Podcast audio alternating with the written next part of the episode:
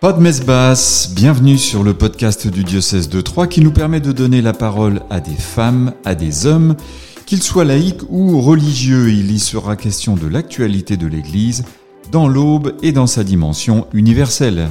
Au micro, Aline Baudin et Jean-François Laville du service communication. Monseigneur Joly, bonjour. Bonjour. J'aimerais évoquer avec vous le synode auquel vous avez participé durant un mois à Rome. Toutefois, avant de parler de bilan, pouvez-vous nous rappeler en quelques mots quel était l'objectif de cette réunion? C'était la première session du Synode des évêques. Le Synode des évêques, c'est une institution qui remonte à 1965, puisque c'est le pape Saint Paul VI qui, a institué le, Synode des évêques, qui en fait fait écho à, au fonctionnement habituel et très antique de l'Église, de se mettre ensemble pour euh, réfléchir à la vie de l'Église, aux questions euh, qui se posent à l'Église et faire en sorte que nos réponses soient celles de Dieu et non pas simplement celles d'un courant ou de ou d'une personne en particulier. Donc c'est dans la suite de de cette grande histoire euh, et puis de l'expérience très forte du, du Concile Vatican II que Paul VI a mis en œuvre cette institution du Synode des évêques. Et donc depuis, il y a plusieurs, plusieurs assemblées, et donc nous en sommes à la 16e assemblée depuis 1965.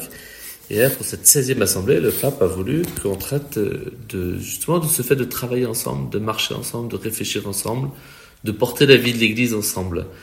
Et c'est comme ça qu'il a ouvert euh, le, synode euh, bien en amont, donc en octobre 2021, avec une grande participation de tous, avec euh, une réflexion au niveau des diocèses, puis ensuite au niveau des pays, puis des assemblées continentales.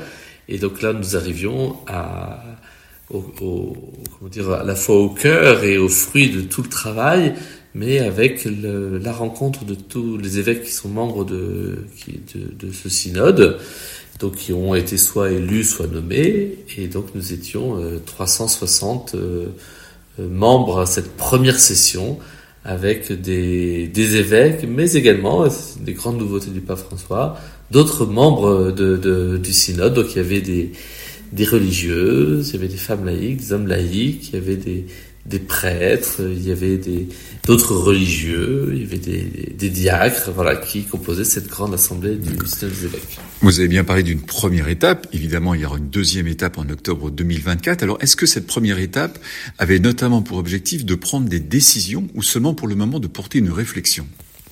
Un des points que le pape François a voulu mettre en valeur, c'est que ce dont nous avons besoin, et un peu de manière essentielle, c'est un vrai discernement. Très souvent, on est porté par euh, un courant, une émotion, un ressenti euh, positif, négatif, euh, ou par ce qu'on vit dans le temps présent, par des, interpellations, celles du monde, celles de, l'Église, à l'intérieur, à l'extérieur, quel que soit le lien que les uns et les autres ont à l'Église.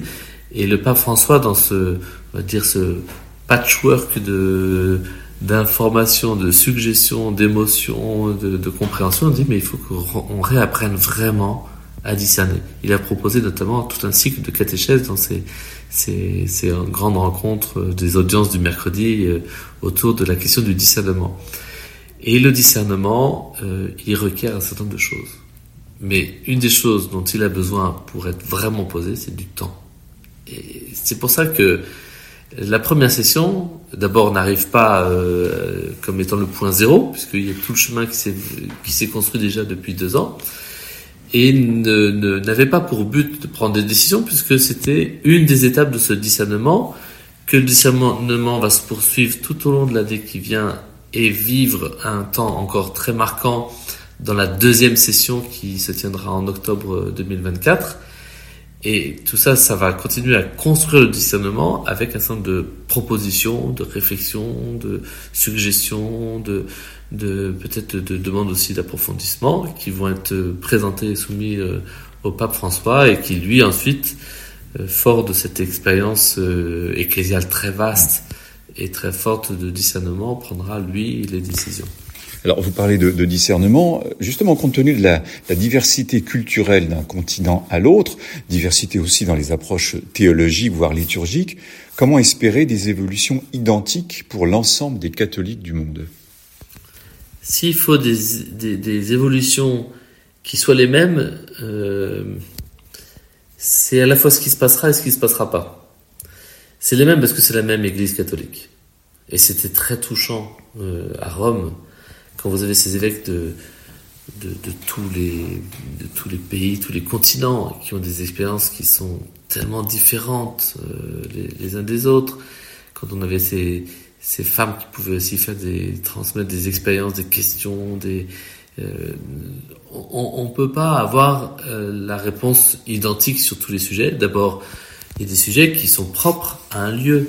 Euh, un des sujets qui est beaucoup revenu, enfin qui est revenu et qui a été abordé de front, c'est la question de la polygamie. La polygamie, c'est une réalité euh, assez importante dans un certain nombre de pays en Afrique. Euh, pas tous, mais certains. Et pour certains, c'est une vraie question pastorale. Euh, c'est pas une question qui se pose de cette manière-là en France. Euh, il y a peut-être une polygamie de fait dans certains milieux, mais c'est pas forcément le milieu catholique. Et d'autre part, euh, la société elle ne permet pas la polygamie, donc c'est, c'est, c'est, ça ne fait pas partie des questions que qui se posent à nous aujourd'hui euh, en, en, France. Donc on va pas demander euh, à Rome d'avoir la même réponse autour de la polygamie euh, en, France que dans tel ou tel pays d'Afrique. Donc forcément les questions sont différentes. Et, une des questions qui a, jailli, une des réflexions et, et, qui conduit à un certain nombre de propositions, c'est justement de mieux travailler l'articulation entre le local et l'universel. Donc entre une église locale, par exemple celle qui est dans l'Aube, et puis l'Église universelle euh, dans sa dimension de, de, de, tous les pays du monde. Parce que on peut pas attendre que ce soit à Rome que tout soit décidé et que euh, dans chacune église on attende que enfin Rome nous dise vous pouvez faire ceci, vous pouvez faire cela.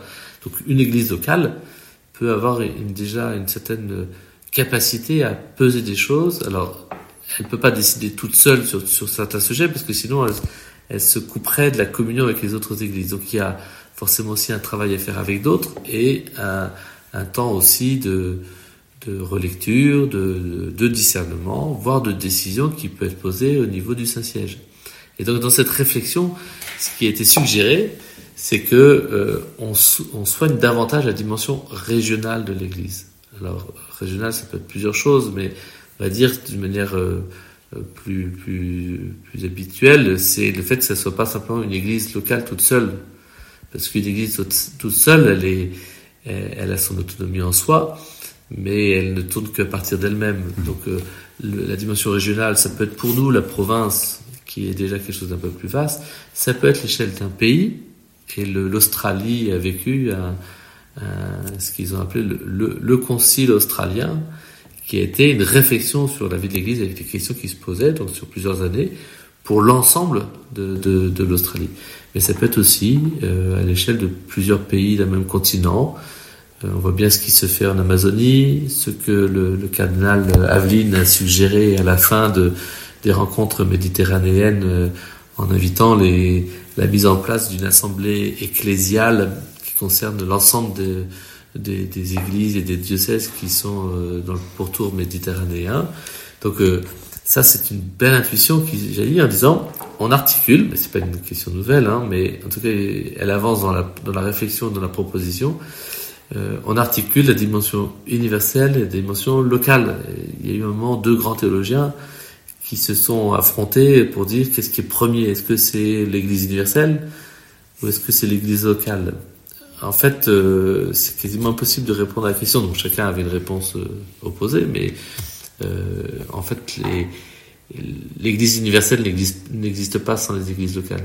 Mais, mais l'Église universelle, c'est pas non plus euh, une sorte de fédération des églises locales, en tout cas dans la compréhension catholique de l'Église. Mm-hmm. Et, et c'est, l'Église universelle, elle peut, enfin, si elle peut pas exister sans les églises locales, l'Église locale n'existe pas toute seule. Une Église locale, toute seule, c'est une Église euh, schismatique ou une Église qui part euh, dans le décor. Qu'est-ce qui, selon vous, ressort de plus positif et pourquoi pas de négatif à l'issue de ces quatre semaines de travail? Dans le très très très très grand positif, c'est c'est de d'avancer ensemble et d'être capable de s'écouter, de cheminer, de discerner, de d'avancer, de réfléchir, de décider ensemble, alors qu'on est si différents. Vous n'avez pas de réalité dans le monde qui ait cette possibilité, euh, qui va réunir euh, des Africains, des Libanais, euh, des Colombiens, des Paraguais, de, des, Chinois, des Vietnamiens, des Australiens, pour décider ensemble de, de la vie de l'Église et d'être capable de trouver autant de points de convergence, autant de points à continuer de traiter et autant de propositions. Et c'est très beau la manière dont toute cette session s'est mise en œuvre. Ça nous a conduit à un document qui a été rédigé euh, à, partir de tout ce qui a été travaillé dans les, petits groupes qu'on appelle des cercles mineurs tout au long de, cette assemblée, en dialogue en permanent avec la congrégation générale. Ce texte, il a été ensuite amendé par euh, l'ensemble des cercles mineurs que nous étions. Donc, on était 35 cercles mineurs de langues différentes. Et ensuite a été voté. Tout a été voté. Rien n'a été rejeté.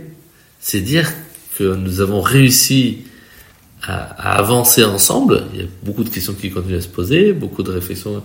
Et puis, euh, il y a des choses à approfondir. Et puis, il faut qu'on aille encore plus loin sur certaines choses. Mais ça, c'est certainement déjà le, le, plus beau. Et pour moi, ça dit quelque chose de l'action de l'Esprit Saint. Il y en a qui m'avaient dit euh, Ah, mais j'espère que l'Esprit Saint sera avec vous euh, au synode à Rome. Je dis Mais avec nous, euh, ça c'est sûr qu'il sera là. Ça c'est notre foi qui nous fait savoir. Après, est-ce qu'on va l'écouter? Est-ce qu'on va avoir le cœur suffisamment disponible pour l'écouter? Et l'écouter, écouter l'Esprit Saint, si c'est je me mets tranquillement euh, dans, dans, ma chambre et, et, et, ma cellule, et puis je vais l'écouter, puis euh, comme je suis en paix, c'est, l'Esprit Saint qui me, qui me dit ça. Ça, c'est mmh, faux. Mmh, mmh. C'est, les, paix tranquilles dont parle souvent l'Écriture sainte. Ce, que, ce, que, ce que vous êtes en train de dire, c'est que malgré la diversité des personnes qui participent à ce synode, on s'achemine plus vers un consensus que vers des compromis? Un compromis euh, est un échec dans la vie de l'Église.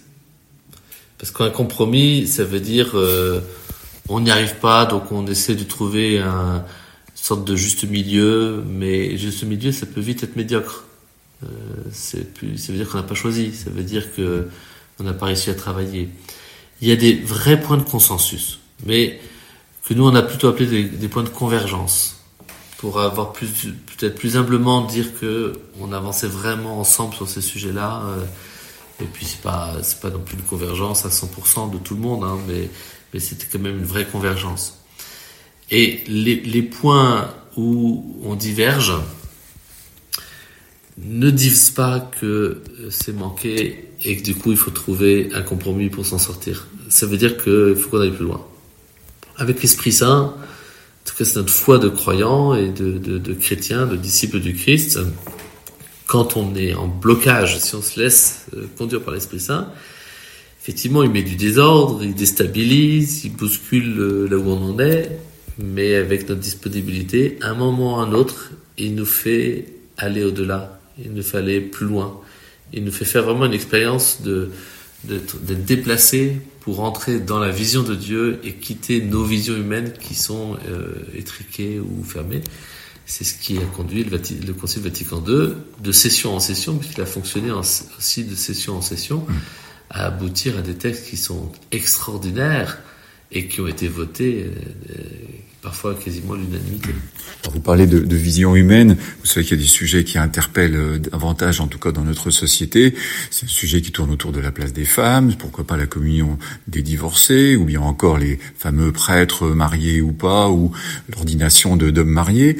Euh, Qu'est-ce que vous pensez de, de, ces sujets par rapport à ce, de cette démarche synodale? Est-ce que vous pensez que sur ces sujets, dans un an, évidemment, pas, pas maintenant, mais dans un an, on peut imaginer des décisions et si ces décisions, est-ce qu'elles pourront être appliquées de manière uniforme euh, dans tous les continents? Si être prophète, c'est annoncer ce qui va se passer dans un an, je suis pas prophète. Et je ne sais pas du tout ce qui va se passer dans un an. Hmm.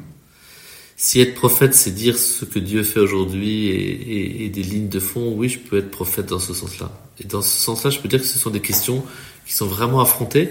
C'est pas toujours euh, à chaque fois la question même du synode. Mais la question du synode touche aussi ces questions-là. Euh, question du synode, c'est vraiment comment on avance ensemble.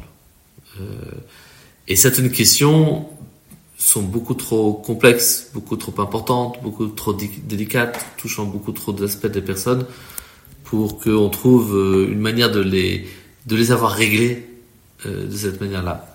Et souvent, plus que de régler une question, on prend les moyens d'avancer avec. On, prend les moyens d'avancer avec les personnes aussi. et, et je, je, sens que le synode ouvre déjà beaucoup de portes pour qu'on puisse bien avancer avec les personnes. Et que les, les situations, telle ou telle situation, soit pas euh, ni une impasse ou une porte fermée, ni euh, un regard noir et blanc, euh, c'est possible, c'est pas possible, comme euh, souvent on aime bien dans la société, mm. c'est plus confortable de dire ça c'est bien, ça c'est pas bien, ça c'est le péché, ça c'est le bien. En fait, c'est peut-être aussi un chemin de conversion qui, s'est plutôt bien fait, je trouve, dans cette première session. On dit mais faut qu'on avance avec, pas de manière béate et pas non plus en disant il euh, n'y a rien à dire, parce qu'on a des choses à dire. Et vous avez dans ce rapport de synthèse déjà des points de repère assez intéressants sur euh, l'amour, la vérité, euh, comment on articule l'accueil d'une situation, la vérité sur la situation, et puis en même temps quel chemin on fait, sachant que le défi c'est pas de régler le problème de, de la vie de l'un ou de l'autre, c'est que chacun puisse rencontrer le Christ et avancer vers le Christ vers le Père, dans l'Esprit Saint, avec ce qu'il est, dans ce qu'il est. Donc, et ça, c'est un très beau point de départ ou de convergence ou de d'articulation qui, qui a pu apparaître euh, dans cette première session. Alors après, on verra ce que l'Esprit Saint nous, nous, nous conduira à discerner dans ce temps intermédiaire et, puis l'année prochaine. Justement, ce temps intermédiaire, d'ici le prochain synode, donc en octobre 2024, vous, à titre personnel, en tant que participant à ce synode, vous allez continuer à travailler avec d'autres évêques ou bien est-ce que euh, finalement vous attendez la prochaine session pour à nouveau réfléchir avec vos collègues? En témoignant, comme vous m'invitez à le faire, euh, de, de, de, ce qui s'est vécu euh, à, à Rome, je suis toujours en train de, de travailler autour du synode. Euh, ce temps intermédiaire n'est pas un temps de pause et puis on reprendra les choses dans un an. Il y aura plusieurs reprises dans le rapport de synthèse on a invité à ce qu'il y ait des, un travail qui se continue sur tel ou tel point, euh, parfois avec les théologiens, parfois avec des canonistes, parfois avec nous l'Église, parfois avec euh, dans, des réalités plus locales.